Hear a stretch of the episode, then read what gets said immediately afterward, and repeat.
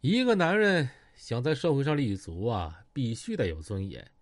被于飞待人围殴之后的聂磊遍体鳞伤、孤身无援，他再次感受到了：要是不搁这一片站起来，要是不带兄弟当老大，连个看门的都瞧不起他。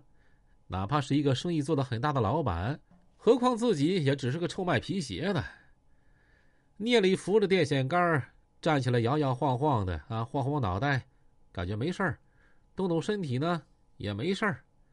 脑袋上的血也不流了，可小区大门锁了呀。聂磊现在浑身疼痛，翻是翻不过去了，他只能掉头往回走。先是找了个小卖铺，给我来盒烟，一瓶冰啤酒。聂磊一口气吹了半瓶，剩下半瓶全浇到脑袋上了。当时时值四月份，天气不是很冷，再过俩仨小时天就亮了。聂磊随便找了个小三轮，上边有个破棉被。他就往小三轮里边一缩，拿着破被子往身上这么一盖呀，睡着了。第二天六点钟，聂磊醒了，第一件事先去市场，因为说好江源和刘丰玉啊在等他。此时聂磊身上更加难受了，一步一步往市场挪去。到了摊位，江源和刘丰玉啊早已经到了。二人一瞅，嚯，磊哥，你是怎么了？怎么让你打成这样了呀？啊，昨天晚上我回家的时候，于飞领着四五十号人，在小区门口堵我，把我打的，几个阿 Sir 把我救了。我估摸着今天晚上啊，他还得搁那堵我。今天晚上咱哥仨能一块打他吗？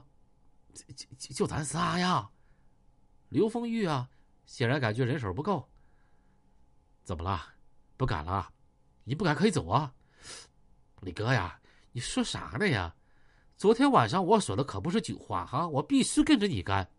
李哥，甭看我刘丰玉是个大学生，我什么刀枪棍棒不行，但今天晚上我必须要为你打仗。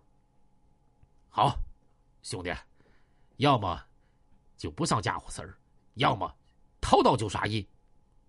江儿一听振奋人心呀，心里激动啊！哎呀，雷哥呀，你太有魄力了！我就觉得我跟你干啊，绝对没错。今天晚上咱就干。晚上干，现在也得卖鞋呀。兄弟三人回到家，又拿来几十双皮鞋，开始摆摊了。到了中午头，聂磊说：“咱们啊，得准备家伙事儿了，不然没法干啊。”三个人到了一家五金店。老板，有大点的刀吗？啊，有啊。老板拿出一把西瓜刀。聂磊一看，说：“这个不行啊。”这个已经是最大的了，你你要干嘛呀？我呀，我要杀人。哎呀，你看我这个小店吧，一天挣不了个三十二十的，你可别要我的命啊！嘿，这老板吓坏了，以为聂磊要抢他的店呢。老板，你误会了，我买刀不是杀你，我是杀别人。那我得卖贵点儿，毕竟卖这玩意儿犯法呀。行，你放心。那行，那跟我上后边吧。老板拉着聂磊到了后门，拿出一把刀递给聂磊：“你看这玩意儿怎么样？开缝了，你小心点哈。”聂磊拿着这把刀，刷刷刷比划几下，觉得特别锋利。老板，这叫什么刀啊？啊，这叫开山刀，又叫开山砍，能砍大骨头。多少钱一把呀？一百把一把。也行，给我拿三把，便宜点三把我收你五百吧，我再送你一把小卡簧，行不？聂磊付给老板五百块钱，让刘丰玉和江源一人拿了一把大开山，自己拿了一把大开山和一把小卡簧。下午收摊之后，哥仨继续找地儿喝酒去了。你信不信？现在暗地里啊，绝对有于飞的人在盯着咱们。刘丰玉和江源觉得聂磊分析的对，咱们。就假装不知道，等酒喝完了，咱们三个一块走。今天晚上啊，就把于飞给收拾了。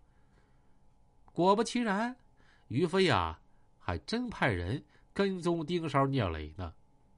这个盯梢的人，把电话就打给于飞了。喂，飞哥，聂磊和另外两个人在大排档喝酒呢。行啊，咱们还是十一点多。就在楼下小区堵他，你给我盯死他。昨天晚上有阿 Sir，我算他命大，哼，我就看看今天能不能把他给干死。聂里、刘丰玉、江源在大排档喝着酒，讨论着待会儿如果对方人多该怎么打。江源敢干，但是没经历过实战，没下过死手。刘丰玉啊，就更不用说了。聂磊说：“兄弟，听我说哈，一手打多，必须要打出气势。那个，那个啥所的王所说了，于飞没什么能力，只是仗着人多欺负咱们人少。”如果咱们三个带追一个就往死里边打的话，咱们拿出真正杀人的气势，我估摸着他们都得害怕。咱呀就朝着昨天下手打我那个叫王玉的下死手。他们昨天打我的时候，我看出来了，他们不敢下死手，瞅着劲儿挺大的，到身上其实没多大劲儿。要不然啊，今天我绝对不能在这和你们哈酒。明白啥意思了吧？还是那句话，要不不掏家伙，掏家伙就撒阴。呃，行，干就往死里干。江源也同意。